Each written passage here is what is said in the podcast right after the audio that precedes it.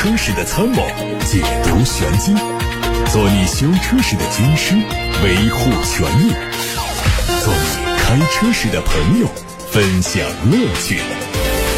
调频九二七，傍晚六点半，董涛说车，只和车友在一起。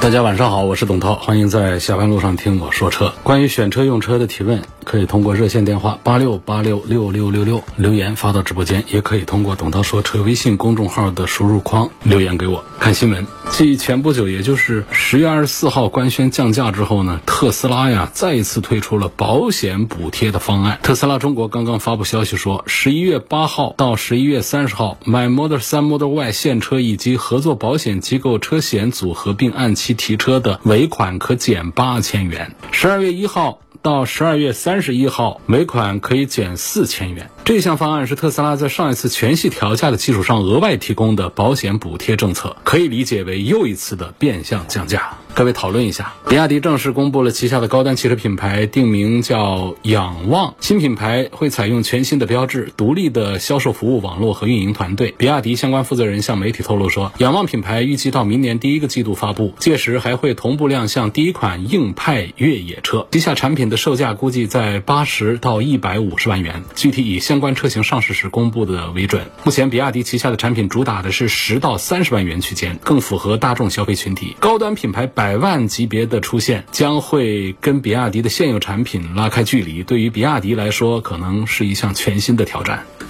在比亚迪发布高端汽车品牌名称的同一天，吉利也官宣会成立一家新合资公司——吉利控股。雷诺和吉利汽车共同签署了一项不具有约束力的框架协议，建议设立一间合营企业公司。吉利和雷诺集团将会各自持有新公司百分之五十的股份。新合营公司将成为动力系统解决方案的独立全球供应商，生产下一代混合动力系统，并通过全球五个研发中心开发低碳低排放的技术。目前，雷诺正在研究拆分电动汽车和内燃机业务，并计划明年把拆分的电动汽车业务在巴黎泛欧交易所。所进行第一次公开招募，目标估值约一百亿欧元。雷诺和吉利的合作不光是两个品牌之间的结合，而是立志成为独立的系统解决方案供应商。外加雷诺在欧洲是拥有非常不错的产品认知度，吉利也可以依托雷诺来实现进军海外的目的。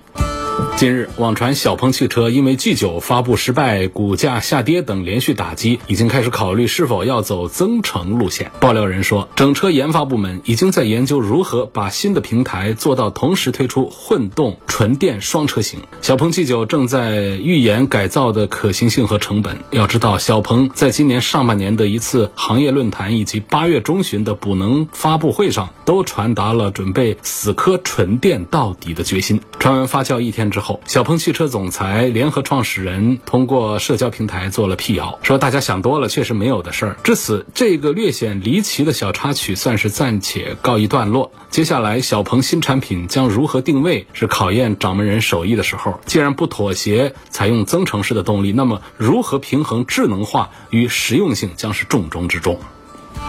雷拉克发布了锐歌四驱高性能尊贵版的车型官图，这款车将在十二月下旬开始交付。四驱高性能版在原来的光耀套装外观之外呢，增加了运动套装，推出了豪华运动双外观的设计。其中运动套装配的是全新的黑金光耀格栅，采用了深色的运动饰件，包括炫黑色的车窗装饰条、枪灰色车身下饰条、格栅饰条、尾灯饰条，还有二十寸的运动炫黑合金轮毂等。动力配备的是前后双永磁同步电机，它的百公里加速时间四点九秒钟，CLTC 工况下的纯电动续航。里程六百零八公里。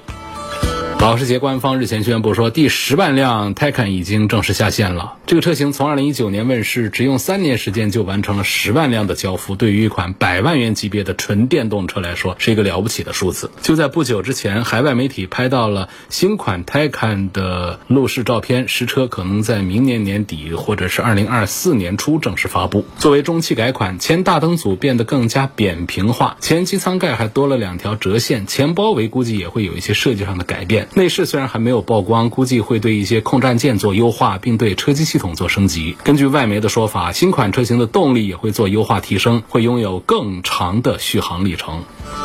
今年七月份，华为正式发布了鸿蒙 OS 三点零系统。在近日举办的二零二二华为开发者大会上，宣布问界 M 五、M 五 EV 以及问界 M 七将在明年第一个季度分批升级到鸿蒙的 OS 三系统。相比之下，第三代在 UI 界面、交互逻辑、智能语音助手还有导航方面都有升级。在差异化体验上，三点零版本系统支持动态响应式布局、自适应最优显示等。在 AI 体验方面，包括小艺建议主动。提醒、免唤醒、全双工语音交互、多音区智慧感知等等。外媒说，随着投资者纷纷抛售特斯拉公司股票，马斯克的个人财富在周二跌破了两千亿美元。目前，投资者担心马斯克把越来越多的精力都放在推特身上。自从马斯克在今年四月份开始寻求收购推特以来，特斯拉的市值几乎蒸发了一半。马斯克的净资产已经下滑了七百亿美元。据彭博亿万富翁指数显示，马斯克净资产较一年前的三千四百亿美元峰值已经下。下滑了百分之四十八，约合一万一千八百三十亿元。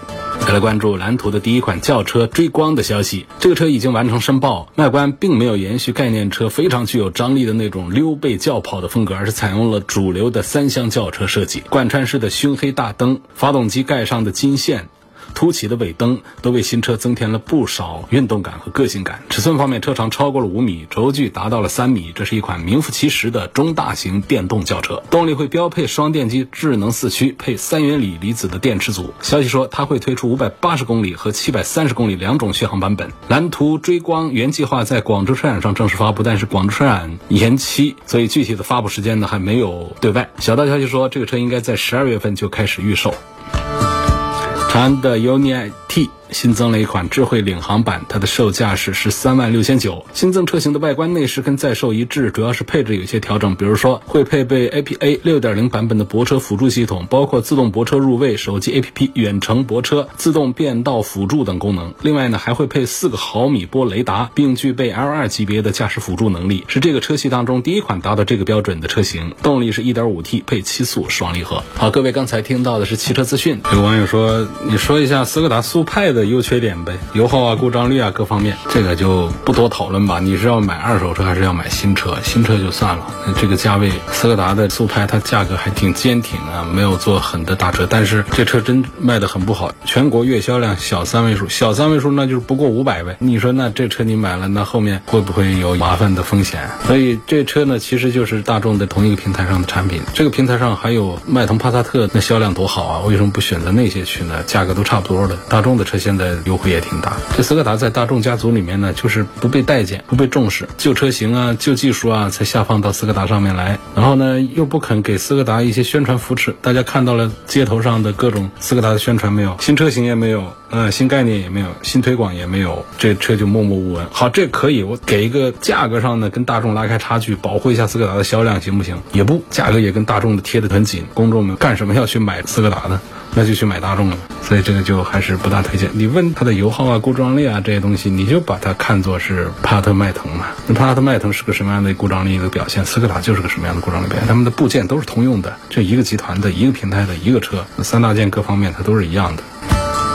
火花塞是多少公里换呢？今天去保养，两万七千公里做了发动机清洗和喷油嘴清洗，这个需要吗？这需不需要得看你的车的情况，就是你当时发动机里头有没有积碳，喷油嘴上有没有积碳，是不是要洗？要洗那就得洗。就是从公里数上来说呢，两万七千公里呢是足够养成一些积碳了。但是咱们交通广播不是有油路三效吗？中轻度的积碳上油路三效真的是很管事儿，很管用。交通广播卖了这么多年，一年卖出几十万瓶儿，那如果说大家都觉得不好呢，那就卖个一个季度啊，卖一波。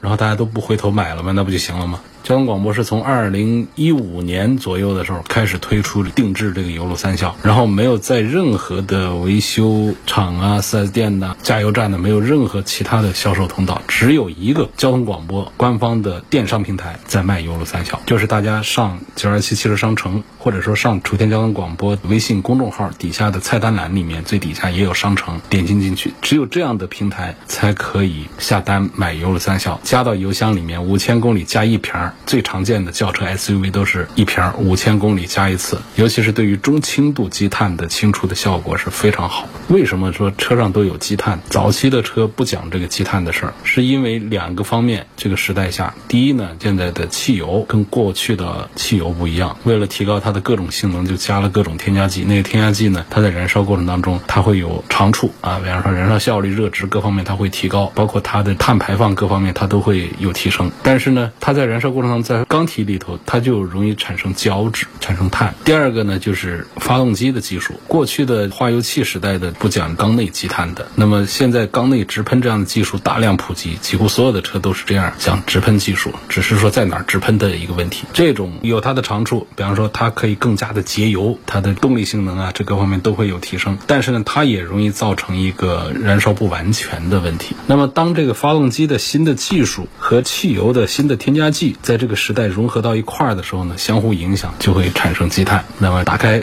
缸盖之后会发现气门上啊、活塞上面呢，就黑乎乎的那些东西都是积碳。这积碳呢，就是说我们要是那种开车特别猛的。就是发动机经常在高转速的，整个的燃烧特别完全的，有这样的驾驶操作习惯的，它积碳形成啊会好一点。像我的车就水积碳形成不多的，但是呢多多少少都会有。那么我们平时开的慢的，经常怠速的，尤其是有些单位用车就喜欢就是开着空调在那原地。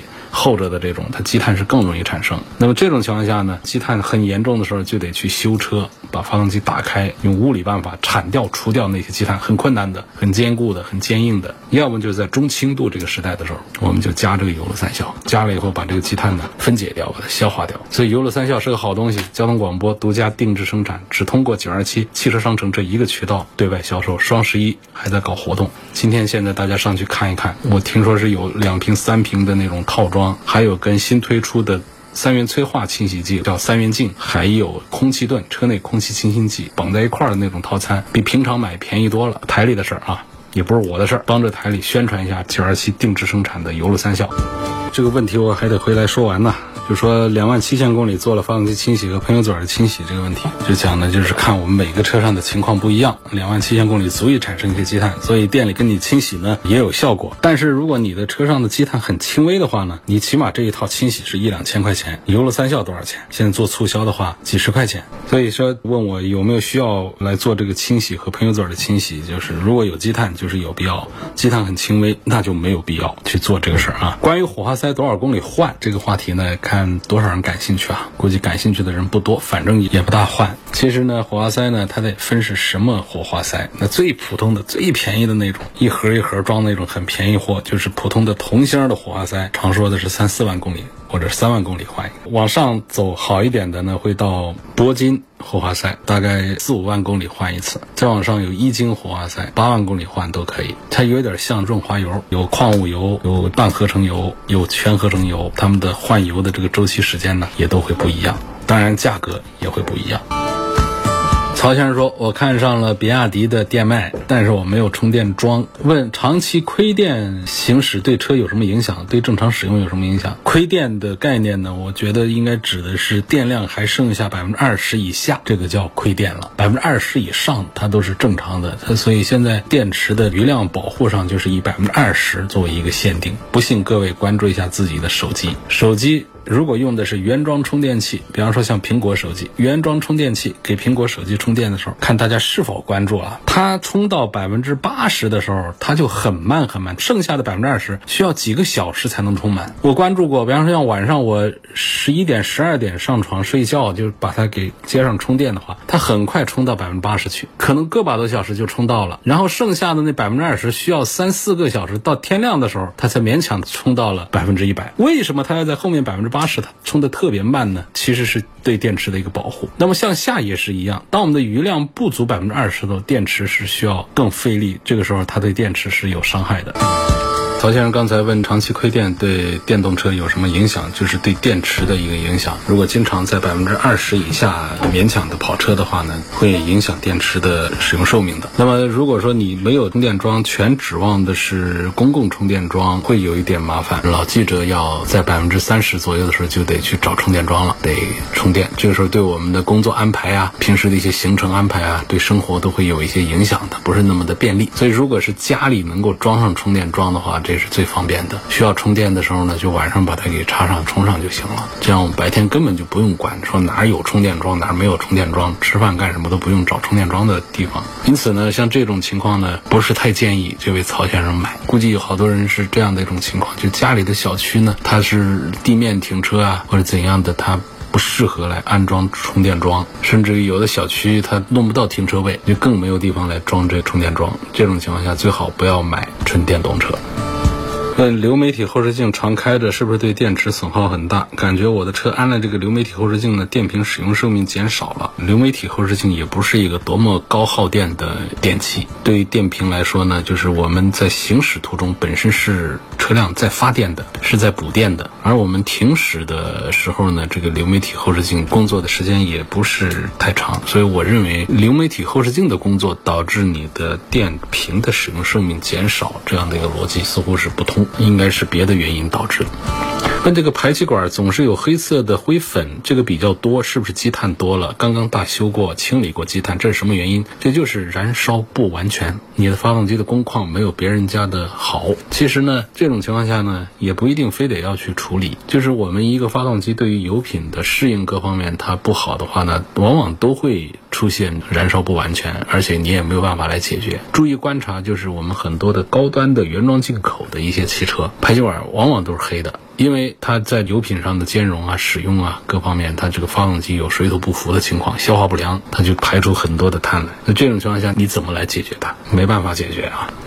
听说别克马上要上个奥特能平台的新能源，问大概什么时候上市？整个通用集团奥特能这个平台的，像凯迪拉克家的车都已经出来了，这快。既然是有平台，然后已经有集团旗下的其他品牌做了车，已经量产上市，那么再做新的车型出来就特别快。二零二二版的 C 六共创版性价比怎么样？值不值得买？东风雪铁龙的旗舰轿车 C 六，它这共创版是最值得买的呀。它是在今年呢，它刻意的针对 C 六的销售不景气的这种情况设计的一个版本，就类似有一点像 FM 版的凡尔赛。综合分析了在工信部备案的凡尔赛的配置啊这些标准之后呢，我们再结合车友们的需求，增减一些配置。做出一个版本来，这个叫 FM 版的东风雪铁龙的凡尔赛，现在还有卖的。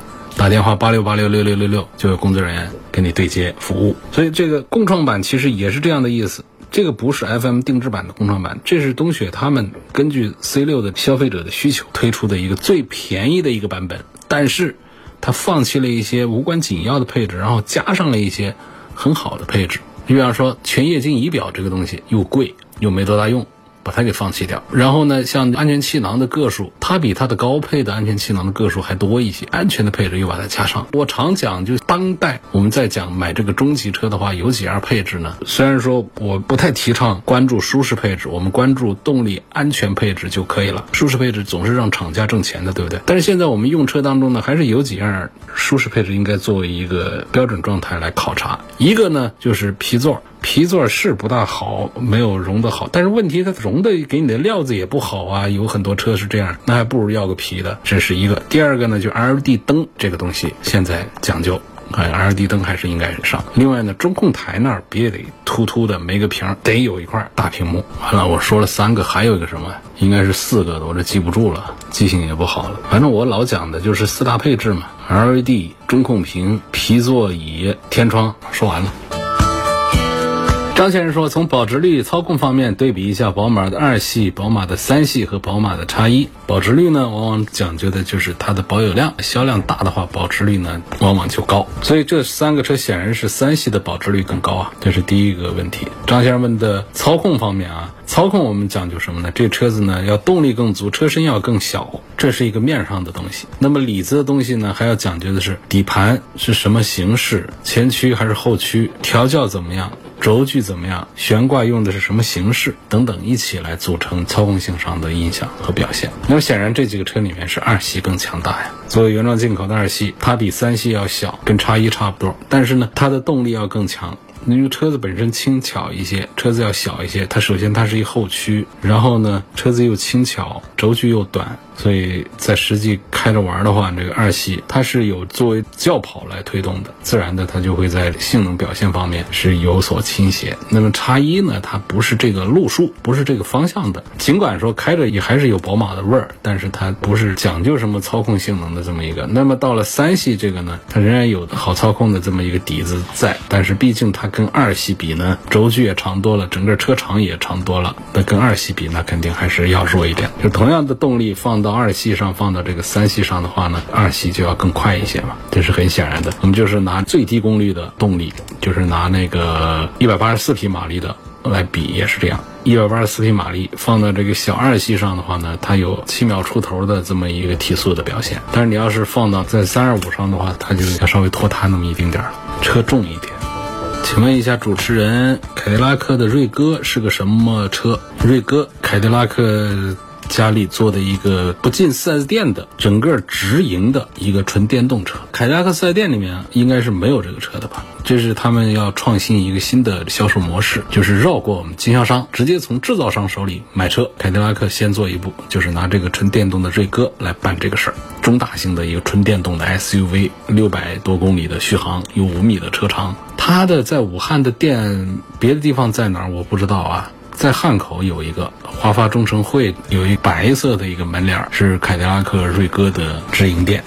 极氪零零九这个电动 MPV 怎么样？首先，极氪零零一是搞成功了，它进到了新能源品牌销量榜的前五。那么第二款作品零零九呢，是十一月一号宣布上市的。那这个时候上市这个车呢，确实是很考察它的实力是不是够强大。SEA 浩瀚架构，这个反正说了好多人也不感兴趣，也记不住这是个什么东西，就是吉利的一个纯电动的，目前最新的最好的一个平台。然后它的价格呢，四十九万九到五十八万八是。目前中国品牌当中售价最贵的一个 MPV。